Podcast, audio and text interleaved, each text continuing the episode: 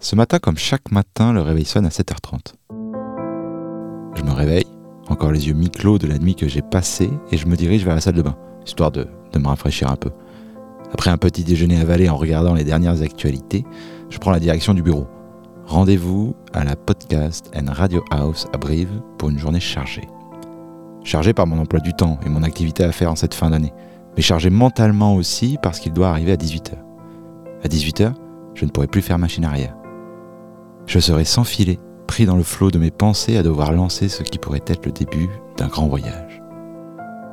Comme je n'ai jamais été un grand aventurier, j'ai pris le temps, avant de me lancer, de trouver des compagnons d'aventure. Il n'a pas fallu longtemps pour les repérer, et ils ont tout de suite répondu Quand est-ce qu'on part? Et je dois dire que ça m'a tout de suite inspiré. Parce que bon, faire un voyage, oui, mais un grand voyage seul, non.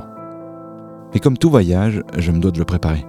Alors, comme le départ est pour 18h, j'ai pris le temps d'expédier les urgences de la journée à traiter pour partir m'enfermer dans ce qui serait notre moyen de transport. J'ai relu mon carnet de bord, j'ai écrit quelques phrases à la marge, puis j'ai fermé les yeux. Je me suis répété inlassablement chaque étape de notre grand voyage. Et en ouvrant les yeux, il est déjà 17h59.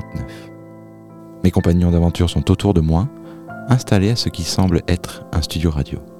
Leurs yeux étoilés d'envie me laissent croire qu'ils sont prêts pour notre départ.